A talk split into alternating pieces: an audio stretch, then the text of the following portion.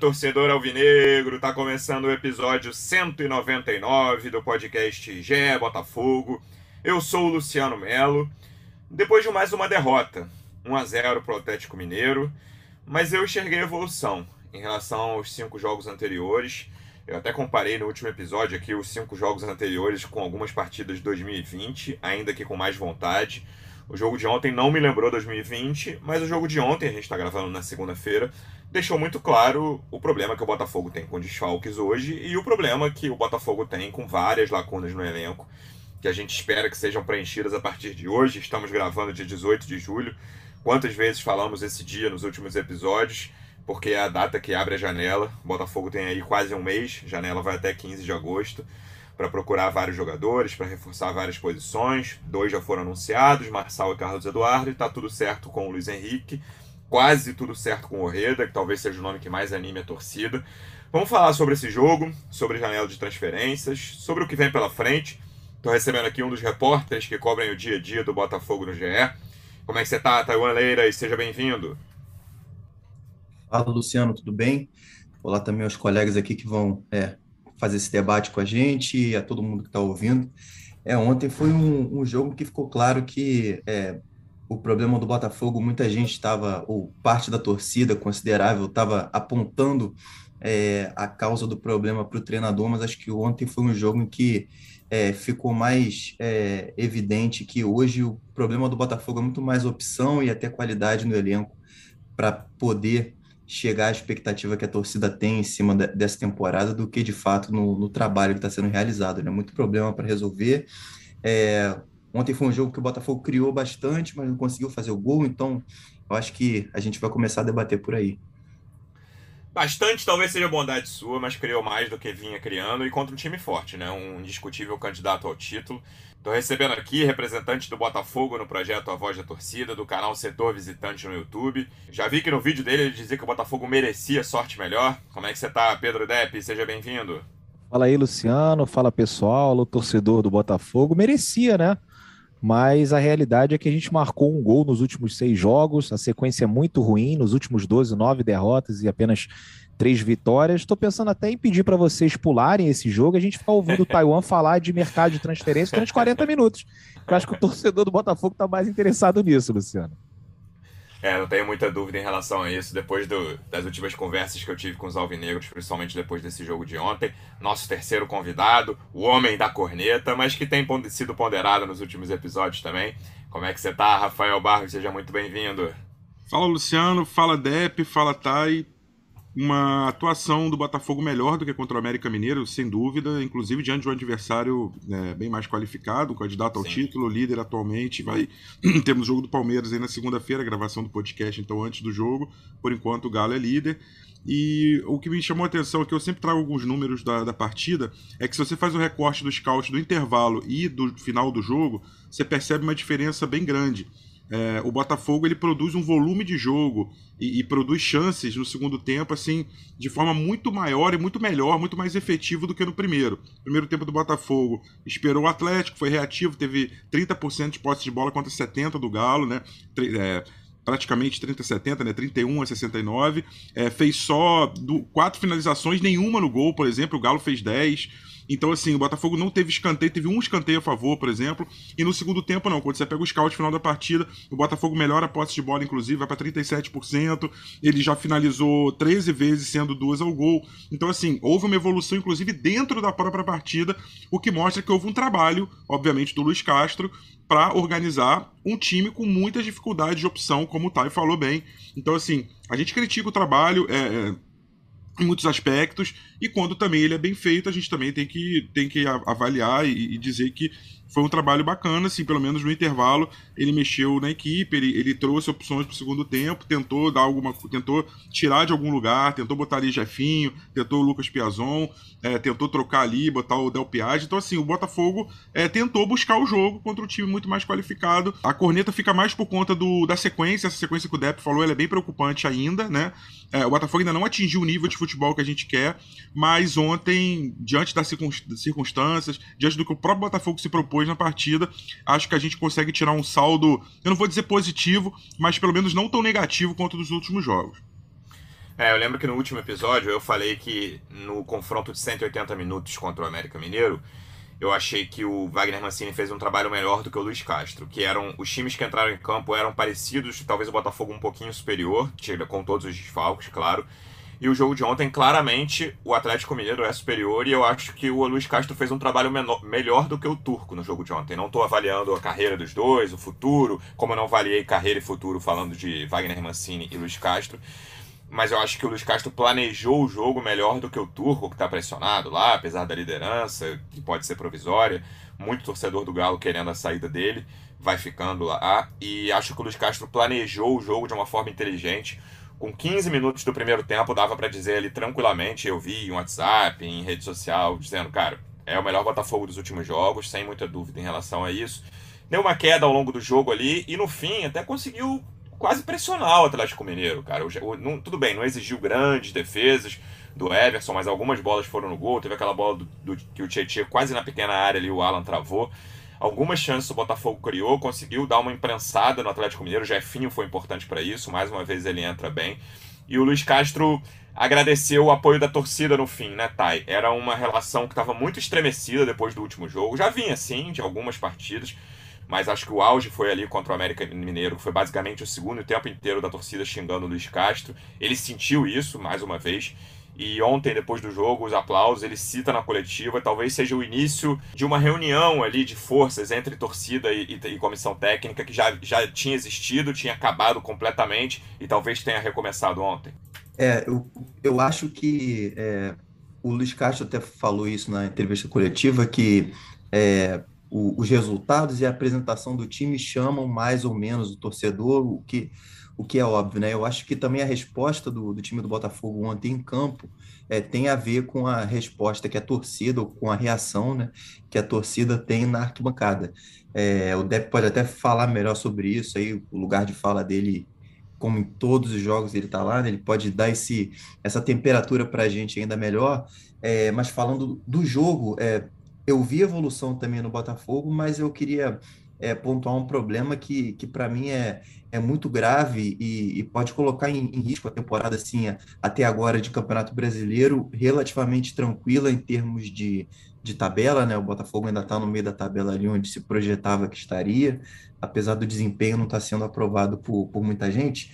É, o Botafogo toma muito gol e toma gol quase todo jogo, né? O Depp estava falando antes que o Botafogo estava fazendo muito poucos gols mas além disso, é, o que para mim ainda é mais crítico, o Botafogo leva muito gol e, e praticamente toma gol em todo jogo. A gente pega os números da temporada é, para pegar só Brasileirão em Copa do Brasil, para a gente ter um, um, recorte do trabalho do Castro assim um pouco mais, um pouco mais claro, porque o Campeonato Carioca ele chegou no meio do caminho e, e não treinou o time praticamente. É, o trabalho dele começa no Brasileiro e na Copa do Brasil. São 20 jogos.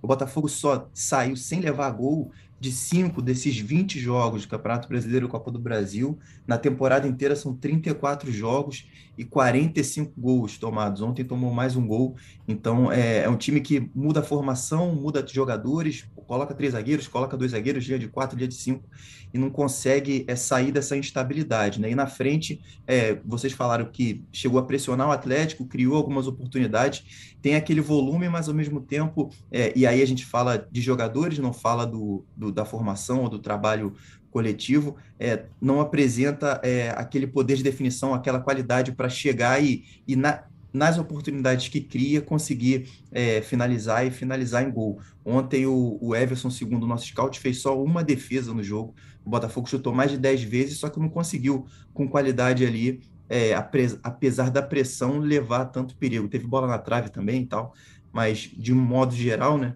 o Botafogo é, precisa de, de, de mais qualidade, o que virá com a janela, pelo menos essa é a promessa mas também precisa se organizar um pouco melhor para ser um time mais seguro. Isso tem a ver também com os desfalques, tem a ver também com as lesões, mas é, o Botafogo precisa dar um pouco mais de segurança, até defensiva, para sofrer menos nesse, nesse segundo turno de campeonato que está chegando aí. Eu falei que o time melhorou em relação aos jogos anteriores, Depp, mas a escalação, quando sai a escalação, a gente já tinha uma boa ideia. O Gatito que foi mais em cima da hora, né? Mas a gente já tinha uma boa noção do que iria a campo. Eu Foi quase um fiz que... o retorno para casa quando eu vi então... que o Gatito nessa escalada. Deixa eu complementar um dado que é do Tai, que vai, acho claro. que serve de gancho para você também. Ele falou do, da temporada, o Botafogo, cinco jogos ele teve o que os ingleses chamam de clean sheet, né? Que é o goleiro não levar gol. Então, desses, desses jogos do Luiz Castro, é, os 20 jogos até aqui, contando Copa do Brasil e Brasileirão, ele então sai sem ter a meta vazada em, em, em cinco deles apenas, né? Então, é contra o Flamengo, contra o Bragantino, contra o São Paulo e os dois jogos contra o Ceilândia pela primeira e fase. E vamos botar aí que o Ceilândia não conta, né? É, vamos lá, assim, tira, tira o Ceilândia. Estatisticamente aí, não, não... são esses é, jogos é. que o Botafogo não levou gol. Mas aí é um jogo que você olhando a escalação, Depp, isso aconteceu comigo ontem. Acho que eu tinha ideia, do, claro, dos desfalques, sabia, tinha visto um pouco antes que o Gatito estava fora. Mas quando sai a escalação, eu pensei, aí tô falando opinião minha, eu falei, cara, isso aqui vai ser muito feio hoje. Assim, o Botafogo vai perder bem, sabendo que o Atlético tá cheio de problemas. E acho que talvez a expectativa tenha ajudado nesse crescimento. O que, que você, mais como o Thay falou do seu lugar de fala, como é que foi a experiência do momento que você entrou no Newton Santos, já sabendo qual seria a escalação, né? Com muitos desfalques, até o momento em que a bola rola e você vê o Botafogo competindo com o Galo. É. Não, é, eu, eu, eu tô falando sério, né? Eu tava com, com um amigo, né? A gente tava indo pro estádio e quando saiu lá a escalação, né? Sem o, sem o gatito, né? Aliás, foi a primeira informação, né? O gatito teve uma indisposição e ia jogar, a gente cogitou fazer o retorno, né? Falou assim, cara, não vai ganhar, não tem como, né? O Douglas Borges, ele parece aquele goleiro do Luva de Pedreiro. Ele até sai bonito na foto, mas ele tá lá para tomar o gol, né? O, o gol que ele toma é mais ou menos isso. O goleiro então, do assim, Luva de Pedreiro é muito bom.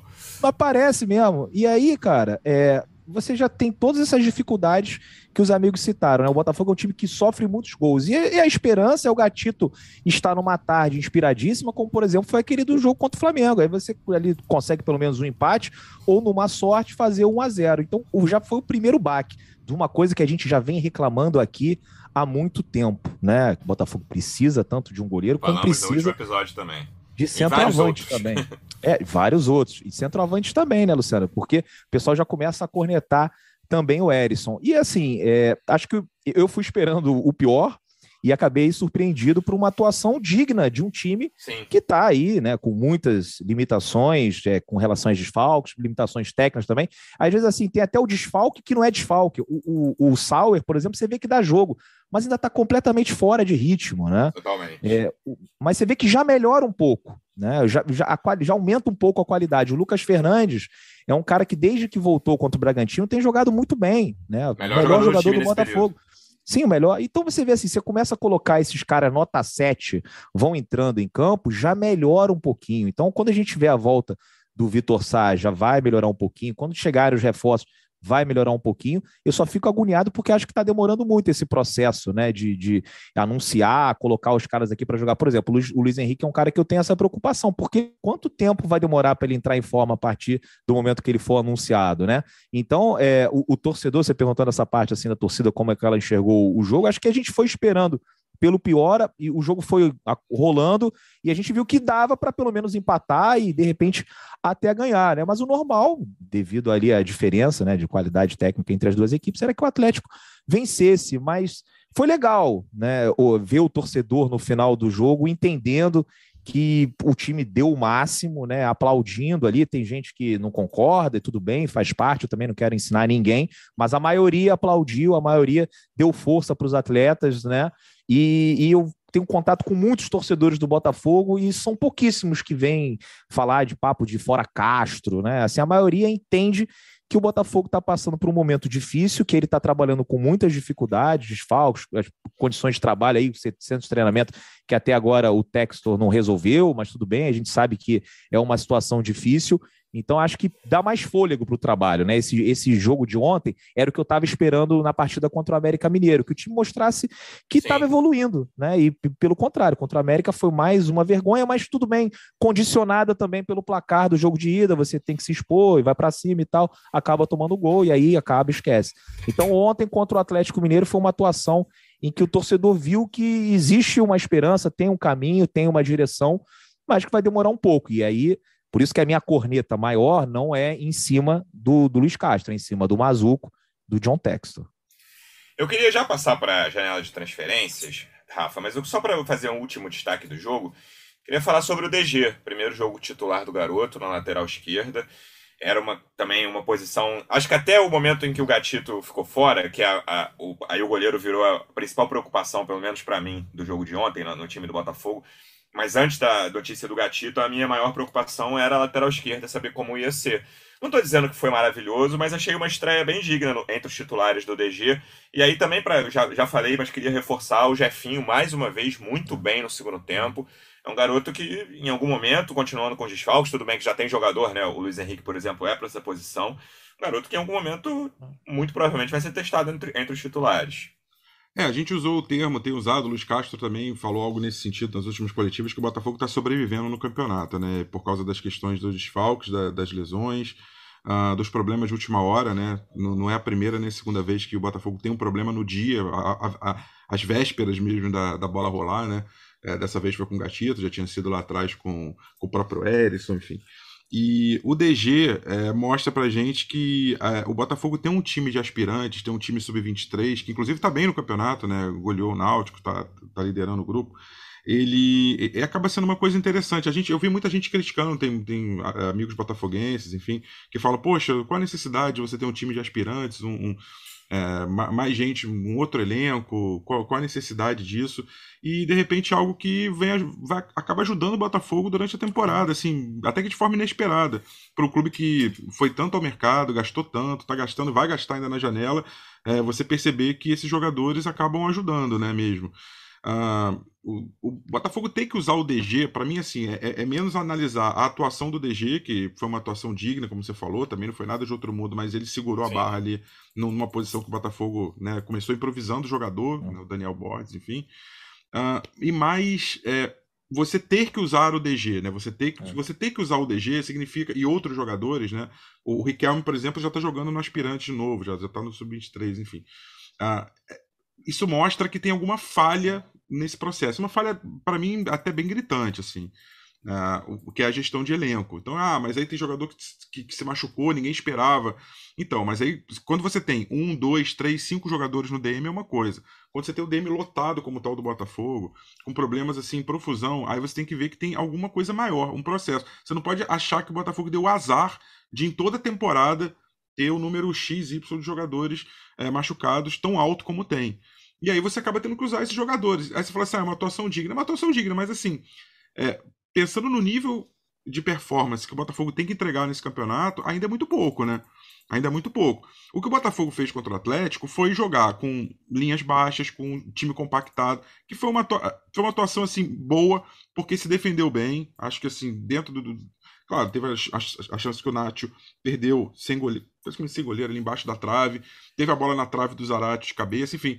Mas, assim, de uma maneira geral, o Botafogo ficou menos exposto do que em outras partidas. Então, ele teve um sistema tático que favoreceu isso, favoreceu até a atuação do, do DG também pela esquerda, porque as linhas baixavam, né? O, o Vinícius Lopes ajudava de um lado, o próprio Sauer voltava ajudando. Então, o Botafogo tinha uma composição defensiva que facilitava. Eu só queria dar um pitaco, assim, porque eu acho que às vezes a gente analisa uma, uma coisa com uma mão assim, muito pesada. É claro que o lance do gol foi uma falha. Né? Foi uma falha porque se você tem uma bola que cruza por cima do goleiro, de uma velocidade que não é tão alta, ele poderia pegar.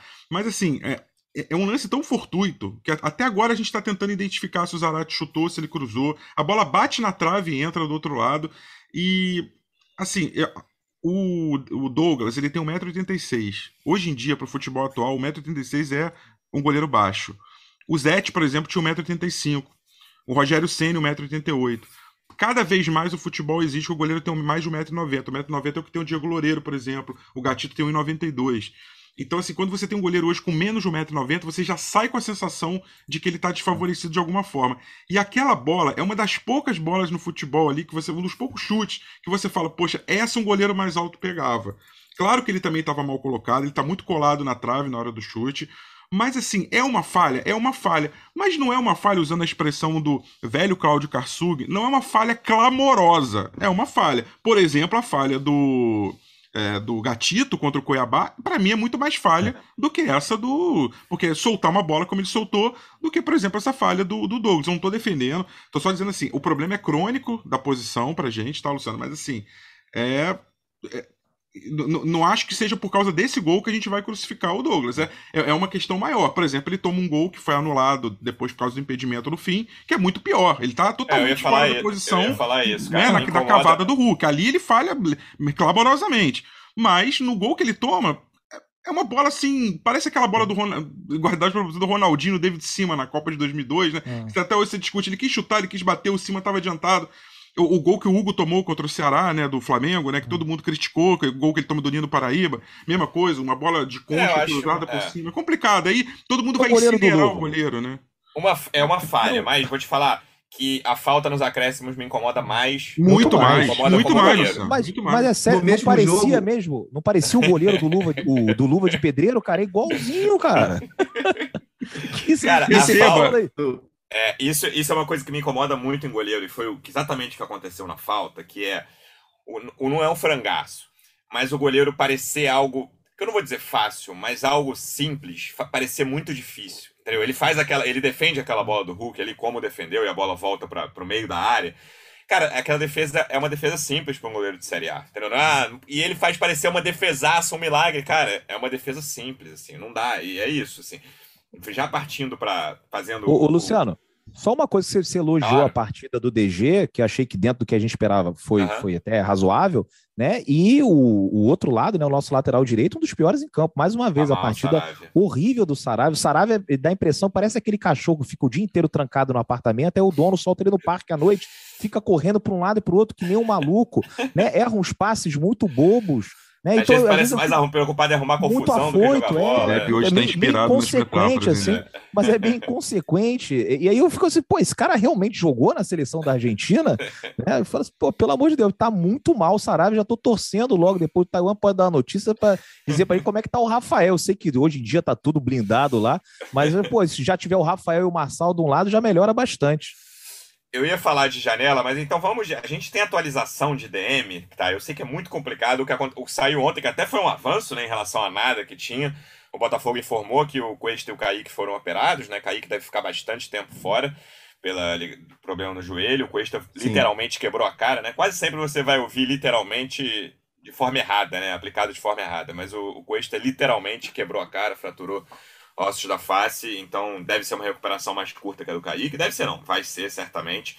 Mas a gente ainda não sabe se tem jogador para voltar, né? Por exemplo, o Sauer, dois, três jogos atrás, foi tipo na véspera, né? Que a gente ficou sabendo, relacionado e tal. O Botafogo tem sido muito difícil para descobrir esse tipo de coisa, de data de volta, Rafael, outros jogadores assim. É, pois é, o, o com certeza né, é, um, é um problema mais simples de se resolver do que o, é, do que o Kaique, até porque é, hoje tem aquela proteção no rosto que dá uma, dá uma encurtada ali no tempo de recuperação. O cara pode é, forçar uma barra ali, no finalzinho de recuperação já começa a jogar ali com a proteção até ele sentir segurança para tirar a máscara, nesse né, tipo de coisa. É, o DM está lotado, a gente tem poucas informações é, sobre isso oficialmente, então são é, é, é quase zero. O Botafogo é, flexibilizou um pouquinho no sentido de pelo menos informar é, lesões mais graves e, e que, que, podem levar a cirurgias, como foi o caso desses dois que você é, comentou, que a gente teve uma atualização ontem. É, sobre o, o, o, Rafael, a expectativa do, do, do, povo que conversou um pouquinho com a gente sobre isso é que ele voltasse em, em agosto até em setembro. Assim, ele, ele chegou a, a animado é, colocar em redes sociais que poderia voltar nesse mês ainda, mas a princípio é, não deve acontecer. Talvez em agosto ele já, ele já esteja apto aí para voltar, porque a lesão dele, né, ele rompeu é, completamente o tendão de Aquiles, é uma, é uma lesão muito é, muito complicada, né? É, é até pior do que lesão no joelho, que Normalmente a, a pior lesão ver. atualmente é, é romper tendão de Aquiles, né?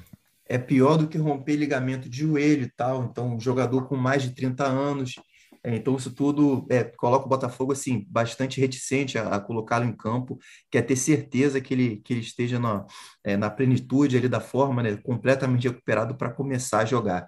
Então, a gente vai ver é, alguns jogadores assim voltando nas próximas semanas, é, porque já estão nesse processo de transição, como é o caso do, do Rafael, como é o caso também do jogador que é, muita gente até esquece que está que tá no Botafogo de tanto tempo que está fora também, né, que é o Carlinhos, lateral esquerdo pode ser também mais uma opção aí, um, é, um reforço, entre aspas, para para essa posição, que estava só com o Hugo, ganhou o DG agora num, num, num momento de emergência e está chegando o Marçal para a gente ver o que ele, que ele vai conseguir fazer pelo Botafogo. Acho que a expectativa maior é justamente sobre o Marçal, né? Porque ele está treinando há praticamente um mês com o Botafogo, ele pode ser inscrito a partir de hoje. Então, é, para o jogo de quarta-feira, talvez ele possa ser relacionado aí, hum. nem que seja, nem que não seja titular, mas já pode ser relacionado para começar a jogar ali e dar uma, uma força numa posição que, que é carente no elenco desde o início do ano. Então, para mim, até mais do que os lesionados, em termos de reforço aí que já está no que já está no clube, que o torcedor já conhece, eu acho que o, o Marçal é que eu tenho mais expectativa aí de ver é, atuando. Ele vem de férias, já teve uma, uma pré-temporada porque não pôde é, ser inscrito antes de hoje, dia 18. Então, em tese, ele já já está aí avançado no, na, na preparação, né? O Carlos Eduardo, ele, o Eduardo agora, o novo Eduardo, ele, Sim. ele tá, um, tá uns passos atrás, até porque teve um período ali de inatividade, é, é uma contratação que foi anunciada posteriormente. O Luiz Henrique vem de férias e nem anunciado foi ainda, apesar de já estar tá tudo certo.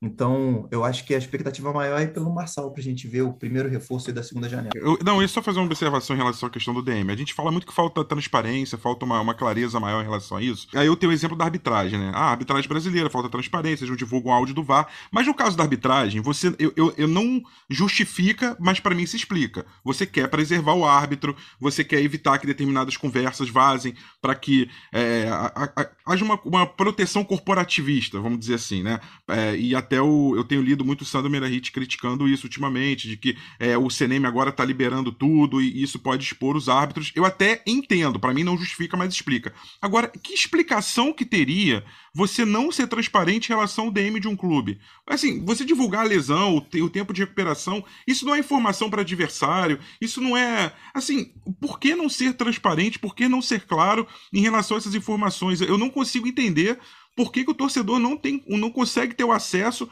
completo ao prazo de recuperação, ao tipo de lesão. É, é não consigo ver uma, uma razão para você esconder ou minimizar informações em relação a isso, sabe, Luciano? É, é mais uma vez fica o apelo.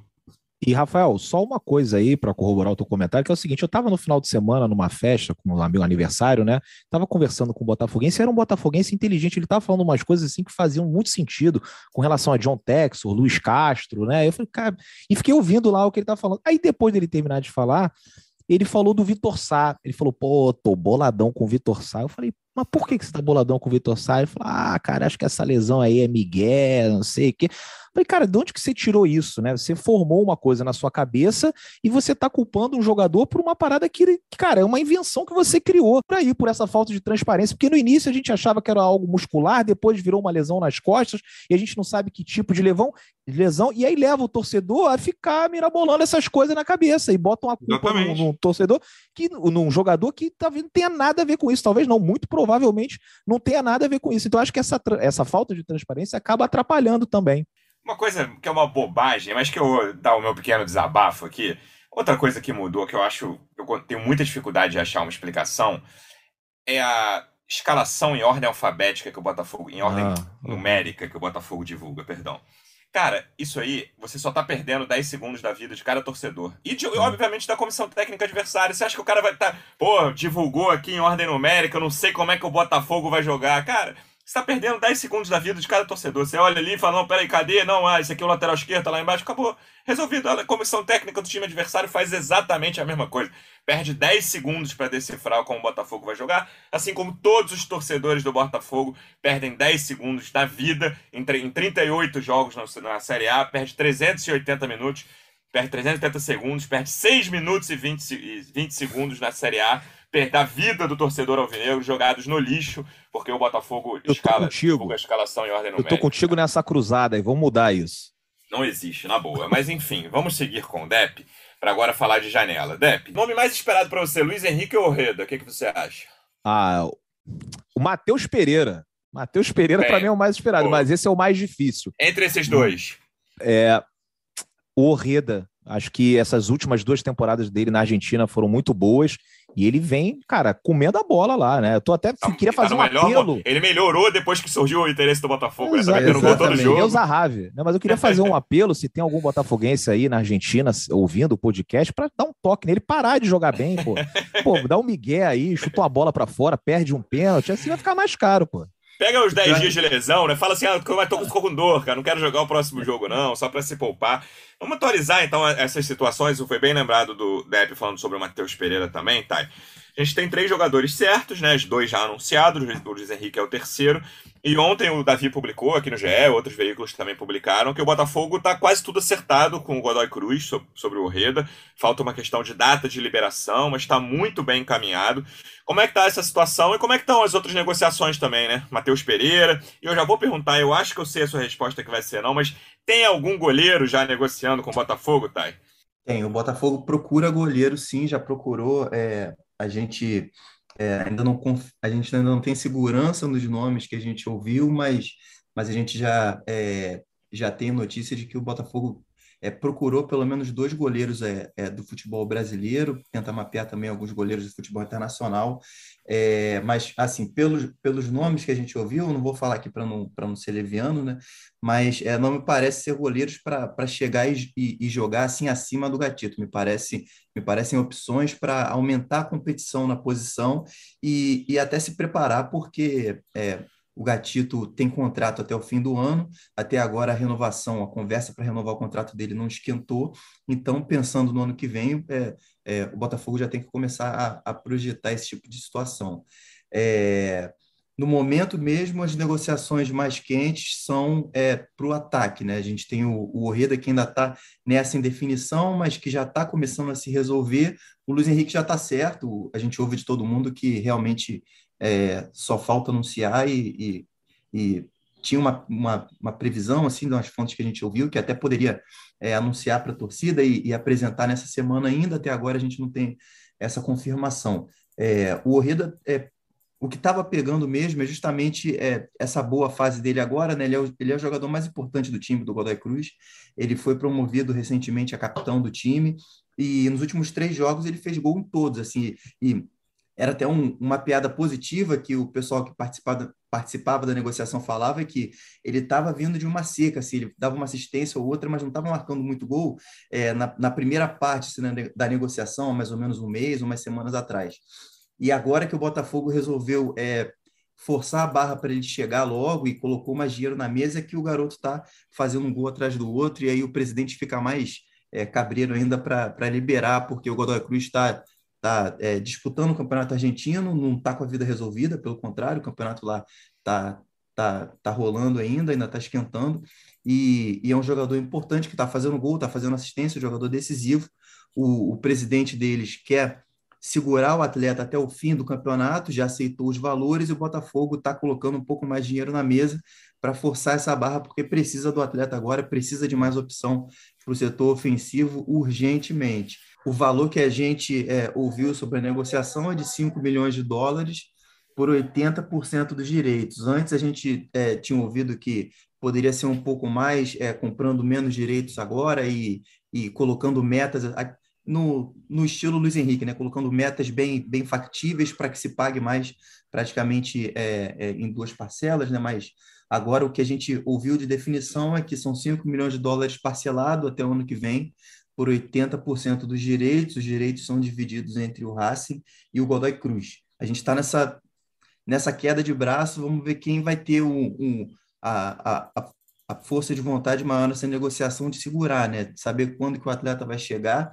Até o final do ano é praticamente descartado, pode segurar um pouco aí é, é durante a janela nessa nessa enrolação aí de, de um dos lados, né, lá do lado argentino, mas o, o Botafogo tem pressa e quer o jogador o mais rápido possível, por isso é, cogitou colocar e, e já ofereceu colocar mais dinheiro na mesa aí para que ele venha é, o mais rápido possível. Pô, tem que colocar mais dinheiro na mesa, porque é da maneira como saiu ontem no GE, né, que o Botafogo pode esperar até o final da janela pelo jogador, isso aí não existe, né? Pelo amor de Deus, tá pechinchando muito, né? Pô, o, John Texas não tem muito dinheiro, não quer chutar o traseiro do Flamengo, então bota mais um milhão de dólares, bota mais um milhão e meio e traz o jogador agora. E se não puder vir agora, vai atrás de outro, né? É uma coisa, a raiva não tinha um plano B, não tinha um plano C. Cadê esses caras? Até agora a gente não vê absolutamente nada. E como é que tá a situação do Matheus Pereira, Thay? É, o Matheus, a situação, que é, pelo que a gente sabe, é, é bem parecida. Assim, o Botafogo não, é, pelo menos a princípio, não planeja é, fazer um investimento desse tamanho, né? Um jogador que custou é, 18 milhões de euros para o é, time árabe tem uma temporada, então recém-chegado por lá. O Botafogo quer um empréstimo, é, conta com a vontade do jogador, assim como é o caso do, do Orreda também para fazer essa pressão, mas é, são, são, é uma negociação assim é, de, em outro nível de valores que, que o Botafogo nesse momento não parece ter essa vontade toda de desembolsar é, quase mais de 100 milhões de reais por um jogador de 26 para 27 anos. Mas é, é, é, um atleta que interessa muito, que o Botafogo ainda mantém contato, ainda mantém no radar, só que por empréstimo. Assim, a gente é, pode comparar, por exemplo, uma negociação que o Botafogo levou a melhor recentemente, né, em cima do Flamengo. É, o Flamengo, no caso do Luiz Henrique, queria um empréstimo, é, é, se ofereceu para pagar pelo empréstimo, mas não tinha grana para é, comprar o jogador em definitivo depois. O Botafogo teve essa grana e, e se colocou na frente e ganhou, levou a melhor na, na negociação. Aí a gente coloca agora um caso parecido com o Botafogo com o Matheus Pereira.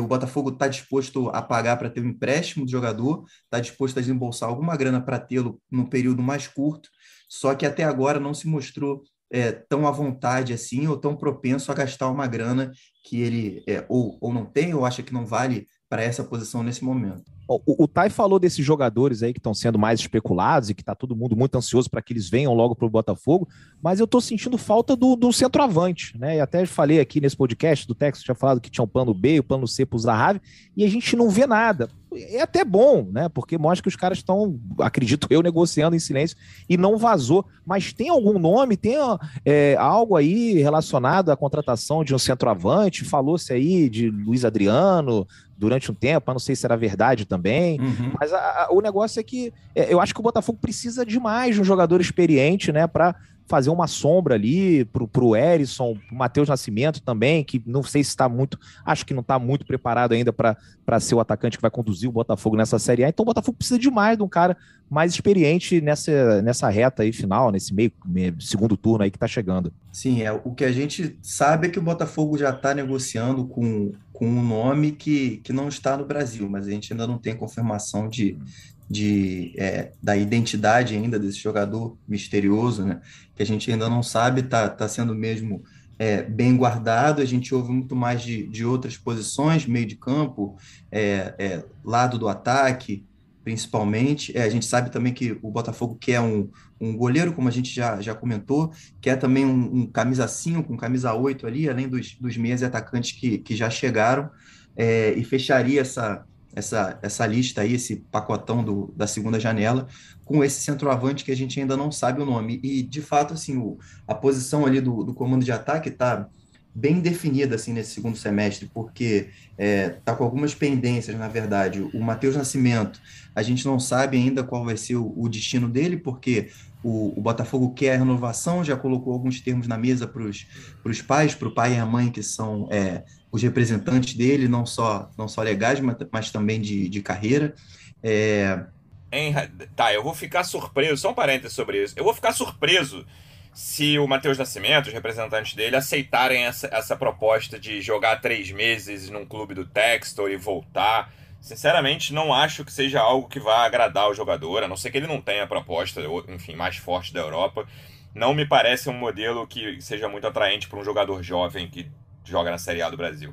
É, de fato seria, seria algo assim, é, é, seria sobrecarregar o atleta também e, e, seria como se fosse, não sei, um, um estágio, um intercâmbio é, de, de três meses, enfim. Mas quem está participando da operação vai poder é, explicar melhor né, e colocar os prós e contras. É, sobre o Matheus, então, tem essa indefinição e aí o Botafogo fica é, nessa, nessa escolha de ou convencer o atleta, ou então ter que vendê-lo o mais rápido possível, porque daqui a pouco ele pode assinar um pré-contrato e, e, ir embora e, e, e, ficar com, com a grana e deixar o Botafogo sem, sem nada, né? Uma opção que, que o jogador tem. É, o Erisson, o Botafogo já comprou parte dos direitos, já aumentou a participação dele ali, até porque era um atleta que estava até mais em alta do que está agora, quando, quando o Botafogo fez esse movimento, passaram três anos, mas é, ainda não está oficializada. Então, fica essa indefinição também para o artilheiro da temporada do Botafogo nesse ano. E tem o centroavante, que o Botafogo quer que seja o titular absoluto, que seja um nome é, importante pesado para a posição, que ainda está se buscando. A gente ainda não sabe é, esse nome e a gente sabe que ainda não está perto de fechar. é, e a gente não sabe o nome que o Botafogo está negociando no momento. Então, tem aí a posição de goleiro, um zagueiro bem é, veloz, que não é uma, é uma característica que o Botafogo tem na defesa hoje e também está entre, é, entre as, as, as opções, é, as alternativas para se buscar no mercado. Um goleiro, um zagueiro veloz, é, jogadores meio de campo volantes, tanto primeiro volante quanto segundo volante, camisa 5, camisa 8. Os meias e os atacantes estão chegando, é, o Carlos Eduardo já foi anunciado, o Luiz Henrique está para chegar, o Orredo também, e um centroavante aí para para é, tomar a posição, né, pelo menos no, no, mundo ideal, tomar a posição e deixar o Erisson e o Matheus como opções. É, o panorama de mercado que a gente tem no Botafogo é, para essa janela que está se abrindo agora é esse. Deb, esse negócio que você falou da data da janela, eu acho bem importante, cara, porque a janela, 15 de agosto, se o Botafogo contratar um jogador na última janela, vão, no último dia da janela, vão ter sido disputadas já 22 rodadas. No momento foram disputadas 17 rodadas, ou seja, as 5 rodadas aí, 18, 19, 20, 21 e 22, ao longo da janela. E o Rafa sempre comenta isso aqui, que não é o cara chegar dia 15 de agosto, estrear dia 17 e voar, e o Botafogo subir vários degraus no Campeonato Brasileiro, porque dois caras, três caras estrearam.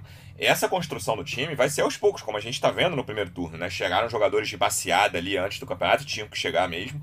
E o Botafogo ainda não conseguiu se achar, tem desfalque aí, tem time que não conseguiu emplacar, mudou o esquema algumas vezes ao longo desse primeiro turno, mas o Botafogo tem pressa, cara. Tá? Hoje dá para dizer que o Botafogo tem pressa, com a campanha que tem até agora, sabendo que precisam chegar jogadores para serem titulares basicamente em quase todos os setores do time, se a gente pensar em defesa, meio campo e ataque, o relógio começa a correr e assim, é muito melhor você contratar na primeira semana da janela do que lá no, na última, depois de mais quatro ou cinco rodadas terem sido disputadas.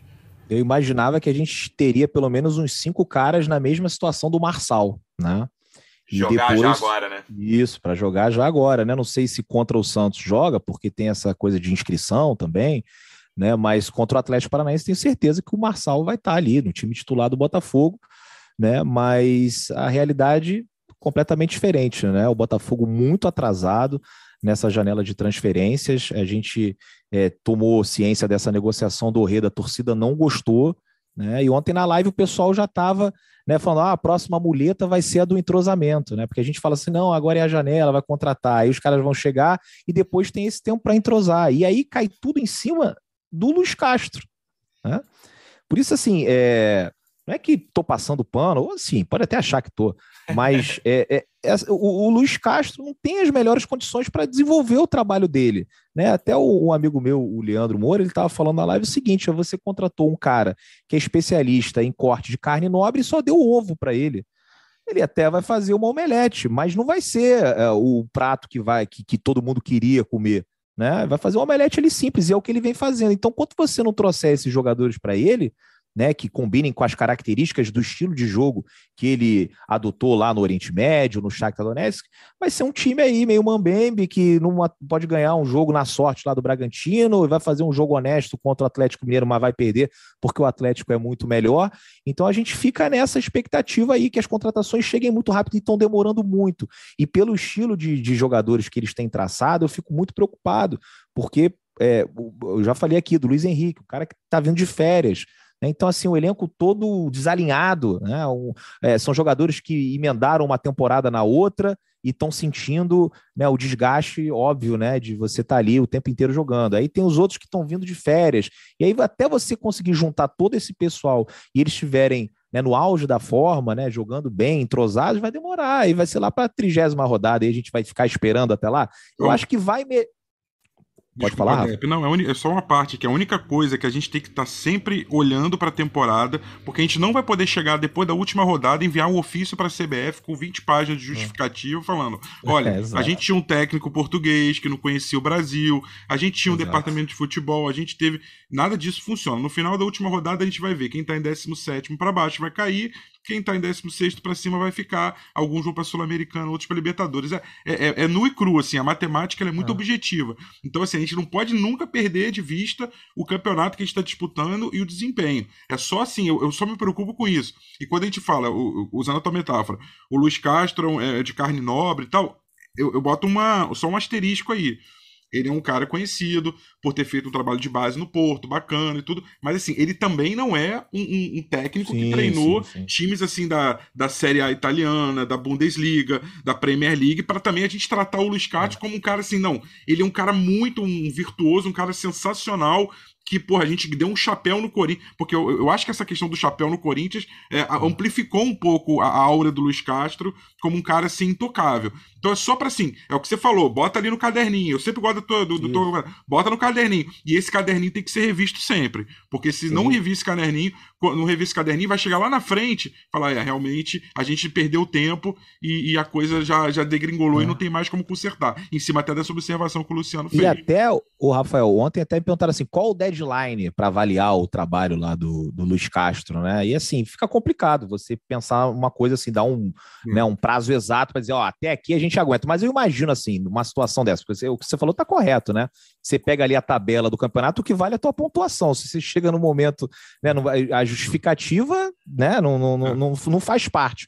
Então, assim, se numa situação de trigésima rodada, o Botafogo está na 18 oitava colocação, uns cinco pontos do último é, que não cai para a Série A, Aí, meu amigo, o cara pode ser o Luiz Carlos, pode ser o grande treinador aí, da base do Pô, do Shakhtar, né? Irmão, aí vai ter que trocar porque vai ter que buscar alguma coisa diferente para tentar se salvar. Mas se tiver, sei lá, na décima primeira, décima segunda, na nona colocação, uma pontuação mais ou menos segura, mesmo que o time não esteja rendendo grandes maravilhas, eu acho que ele continua porque para mim o trabalho tem que ser avaliado né, a partir do momento que ele vai ter todo esse pessoal junto e vai ter pouco tempo Sim. com esse pessoal junto e sem ter feito uma pré-temporada, né, sem ter é, feito ali jogos de preparação com amistoso, campeonato estadual, e acho que já seria uma coisa a mais para o ano que vem. E acho que mesmo com todas essas dificuldades que a gente vai ter de entrosamento, o time vai melhorar nesse Campeonato Brasileiro com a chegada dessas peças aí. Eu acho que as peças estão demorando muito. Mas tem muito time ruim nesse campeonato, cara. Pô, pra cair é, tem que mas, se esforçar demais. Mas o time é, que fez um gol nos últimos seis jogos tem que abrir os olhos mesmo. É, cair eu, eu, eu acho até que não vai nem ficar perto, mas é, eu confesso perto, que eu já estive numa expectativa, eu tô falando lá atrás, mais otimista em relação ao segundo turno do Botafogo, sabe? Eu é, imaginava. Mas porque tá demorando agora. É, eu imaginava um segundo turno do Botafogo lutando por uma sexta, uma sétima posição ali. E hoje já acho que isso não vai acontecer, assim. Já, Também. já acredito num, num segundo turno. O Botafogo hoje está a três pontos, Luciano. É, Luciano, o Botafogo está a três pontos hoje, da zona né? do rebaixamento. É, eu, mas eu imagino o Botafogo nessa posição, mas mais distante das. Claro que né, o 11 quase sempre acaba no, na 38 rodada, bem acima de três pontos do, do 17. Eu imagino o Botafogo mais ou menos nessa posição. Você tem uma expectativa mais pessimista, Rafa, para o segundo turno? Eu tenho uma expectativa é, assim tão quão pessimista em relação ao primeiro, não a nossas expectativas lá de trás, que eram até ótimas, bem otimistas. Eu acho que o segundo turno não vai mudar muito a atuada em relação ao primeiro, não, porque tem dois cenários. Ou o Botafogo sustenta com esse elenco que tem que, e vai sobrevivendo com todas as dificuldades e inserindo uma peça ou outra aqui que for entrando na janela, que a gente já viu que não é aquilo que a gente imaginava, por enquanto não é, né? As negociações nem sempre estão indo para frente. O caso do Zahavi é um, é um bom exemplo, o próprio Luiz Henrique com toda a dificuldade. Ou outro cenário, o Botafogo começa a contratar em profusão um monte de gente, aí vai ter o, o, o, o período de adaptação, é, aquela história de trocar o, o, o pneu carro em movimento, e aí, assim, é, pode dar certo, pode não dar. Então, assim, eu acho que a, a, a média do Botafogo, o Botafogo tá virando o turno e tá com 21 pontos, ainda tá devendo, vai ter um jogo com o Santos na Vila e um jogo com o Atlético Paranaense. Para ele ter que fazer um segundo turno igual ao primeiro, ele precisa fazer pelo menos mais um ou dois pontos, pelo menos uma vitória, vamos botar assim.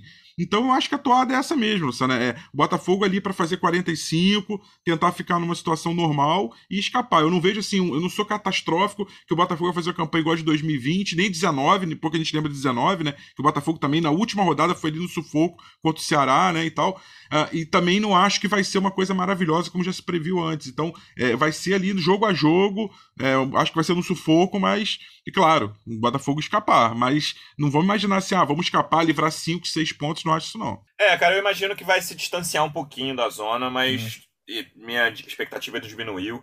E acredito Mas, que Luciano, é um primeiro passo, diga, né? Você imaginava que contra o Santos já ia ter Luiz Henrique, eh, Matheus Pereira, Orreda, Marçal, o volante, e aí pronto, a gente fala, nossa, na 18 rodada é. a gente já está entrando com esses caras todos, então vai melhorar. Agora, a expectativa é 23 terceira, aí eu também tô contigo, né? Eu imaginava o Botafogo ali lutando pela sexta colocação. Agora, se terminar em décimo, já tá bom. É, acho que vai ser por aí. Vamos ver. Lembrando que, sempre termino assim, o Botafogo volta a campo já nessa quarta, tem rodada de meio de semana do Brasileiro, nove e meia da noite contra o Santos na Vila Belmiro. Jogo importante, Santos sem técnico, tá ali na mesma faixa de, de um ponto acima do Botafogo só. Décimo colocado com 22 pontos, Botafogo décimo primeiro com 21.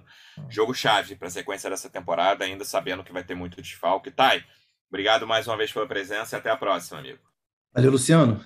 Depois do jogo contra o Santos, a gente está de volta, provavelmente já com é, reforço sendo anunciado, sendo apresentado, e quem sabe até uma, uma primeira estreia na quarta-feira contra o Santos, né? Quinta-feira a gente volta para contar.